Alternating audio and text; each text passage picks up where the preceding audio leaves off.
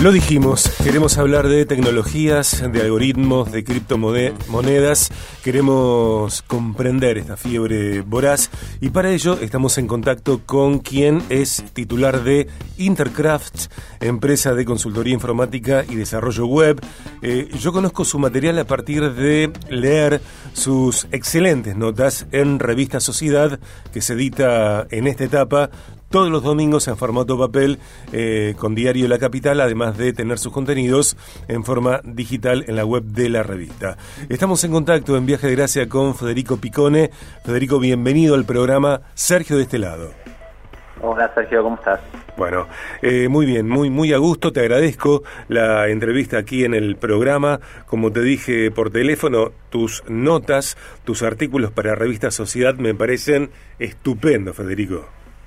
Bueno, me alegra mucho que te hayan gustado. Bueno, eh, vamos al principio de, una etapa de tu vida al menos, que tiene que ver con eh, saber, que nos cuentes por favor, cómo se produjo tu ingreso a todo este mundo, un mundo dentro del mundo.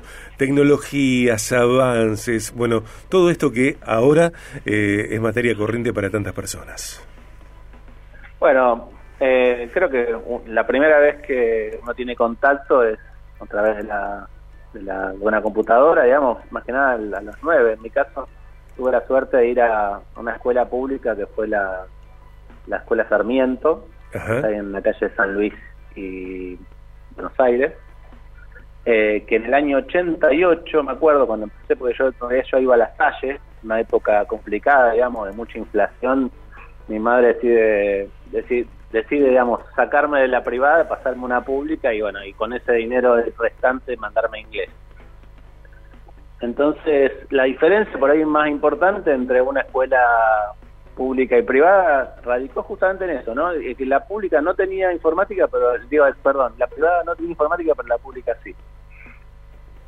Y en ese en ese año, en 1988, ya estaban dando en cuarto grado Lego, eh, una hora creo más o menos a la semana, ¿no? Sí. O sea que es como si fuera un, lenguaje de programación bien básico con unas tortuguitas con el cual vos dibujabas en una computadora como 64, para que te una idea. Y bueno, ese fue el arranque, pero recién me valió computadora en mi casa pude tener como a los 17 años. Entonces pasé de laboratorio de informática, primero bueno de la primaria, después en el Politécnico, donde hice la secundaria, eh, bueno, pidiendo, pidiendo, hasta que en el año 97 pude tener mi, propia computadora. Eh, de todo ello, hoy, ¿no? Viéndolo con, con el tiempo como un sedazo, ¿qué es lo que más te atraía y te sigue atrayendo? Eh, bueno, a mí la tecnología me apasiona mucho. Eh, creo que eh, bueno, los mundos virtuales son una de las cosas que más me apasionaron, digamos, al principio. Creo que la, primera vez que sentí, ahora está muy de moda el término metaverso, y de hecho, bueno, hicimos, hice una nota al respecto en la revista. Eh, la primera vez que me sentí en un entorno en tres dimensiones con, con unos amigos fue jugando a un juego llamado Quake, me acuerdo, y en ese caso pudimos conectarnos a una de las computadoras de un amigo y estábamos cuatro personas cada uno en su casa, en un entorno en tres dimensiones, ¿no? Con los personajes de ese juego, obviamente. Pero esa fue la primera vez que me sentí, digamos, un entorno, la verdad que me encantó la, la sensación de estar conversando en tres dimensiones con alguien. Eh, y años después lo pude experimentar, digamos, mucho mejor en una plataforma que se llama Second Life, eh, que fue creo que, que, prácticamente la primera versión, digamos, de lo que es hoy eh, todos los entornos virtuales, ¿no? en tres dimensiones con interacción entre varios usuarios conectados. Eh, en términos de, tecnologías, de mundos virtuales, eh, ¿cómo comprender la modernidad? ¿Y cómo comprenderla cuando es tan acelerado el cambio diario, incluso dentro de un mismo día puede haber novedades vertiginosas que van tapando una a la otra? Eh, en realidad, el problema que estamos teniendo con la tecnología es que ya hemos llegado a la, para mí, a, lo que es la cima, digamos, de lo que es, ¿cómo decirte? La tecnología que podemos disfrutar y ahora vamos en declive a una tecnología que ya nos va a superar, ¿sí? O sea, en el sentido de que ya el ser humano va a quedar por debajo de la tecnología. Entonces eso va a ser un problema para nosotros. Nos damos, eh, ¿en qué, o sea, cómo uno se da cuenta de eso?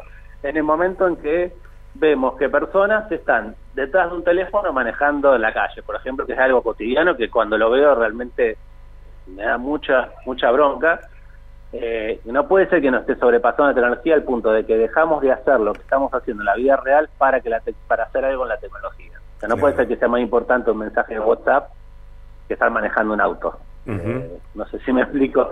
Eh, entonces, eh, creo que ese es el gran problema que estamos teniendo ahora y que se que va a ser, se va a incrementar en los próximos años. De hecho, lo estamos viendo en los niños, ¿no? Que están horas y horas detrás de un momento electrónico, digamos, sea teléfono, tablet o lo que sea, y también están dejando de vivir la vida para estar detrás de eso.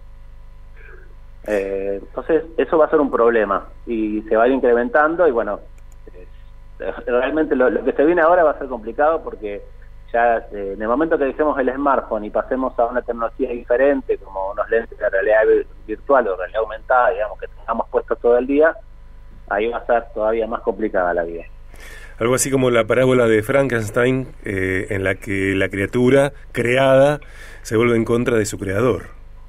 Exactamente, tal cual. Tal cual. Estamos charlando en Viaje de Gracia con Federico Picone, es especialista en los temas que estamos charlando, hay más preguntas, claro. Él es titular de Intercraft, empresa de consultoría informática y desarrollo web. Podemos navegar intercraft.com.ar.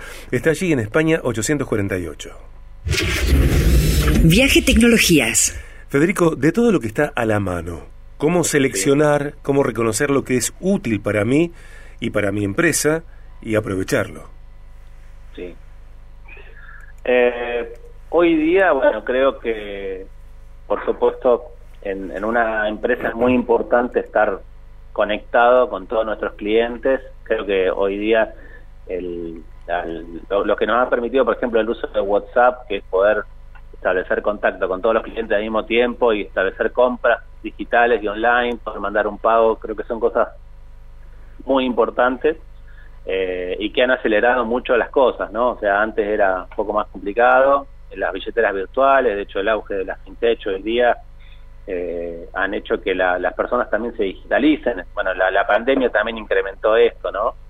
También aumentaron las estafas, pero eh, pero realmente hizo que las, personas por ahí estén más conectadas y, o sea, puedan realizar un pago online sin tanto tantos problemas como generaban antes, digamos, cuando uno tenía que pedirle algo a una persona que por ahí era en un rango etario, no sé, de 50 años para arriba, por ahí hoy día es mucho más este mucho más ágil en este tipo de transacciones que antes. Eh, criptomonedas, una panacea, eh, el modo actual de hacer dinero rápido y en grandes cantidades. Eh, mira, las criptomonedas son, o sea, justo estamos en un momento en el cual están en una especie de crisis de hecho, hay gente que perdió mucha plata. ¿Eh? Hay personas que perdieron mucho dinero por eso. Sí, sí, sí, sí. De hecho, bueno, creo que ahora el, Bitcoin está bajó a creo 20 mil dólares, 20 mil dólares y hasta no hace mucho estaban 30 y bueno, y el año pasado estaban 65, llegó a tocar. Eh, ahí hay una diferencia abismal, ¿no? En realidad el volumen de, transacciones sigue siendo el mismo. Eh, lo que cambió por ahí es la cantidad de, de, gente que tenía Bitcoin. O sea, lo que lo que pasó fue que hay mucha venta, ¿no? Hubo mucha venta de Bitcoin, mucha gente se deshizo del Bitcoin, tal vez pensando que venía justamente esta época de baja, y eso generó eh, que, bueno, que mucha gente deje de confiar en las criptomonedas. Eh, actualmente hoy es un, es un problema, digamos, tener una inversión. Yo no, no apostaría a países como que han justamente apostado al Bitcoin por ahí países de Latinoamérica también es un tema, porque bueno, en Latinoamérica tenemos economías que también son tan fluctuantes como el, como el Bitcoin o como otras criptomonedas. Eh, pero creo que igual puede ser, hay incluso criptomonedas que están, eh, que tienen como divisa, digamos, en la que se basan, puede ser el oro o el dólar, eh, y de esa manera por ahí podemos tener una criptomoneda que no fluctúe tanto en el tiempo, con el cual nos podamos sentir más seguros no todas son tan así, tan volátiles, ¿no? Bien. Eh, gracias por esta conversación, por esta entrevista. Eh, si estás de acuerdo, periódicamente podemos charlar sobre temas específicos y profundizar. Eh, ya te digo, este disparador, la inquietud, comienza leyendo tus notas en Revista Sociedad, que como ya te dije, me parecen espléndidas. gracias, Federico. No, por favor. Gracias, Sergio. Te mando un abrazo. Cuando quieras nos hablamos. Bueno, bárbaro, te tomo la palabra. Federico Picone, titular de Intercraft, empresa de consultoría informática y desarrollo web, charlando sobre tecnologías, algoritmos y criptomonedas, esta fiebre voraz.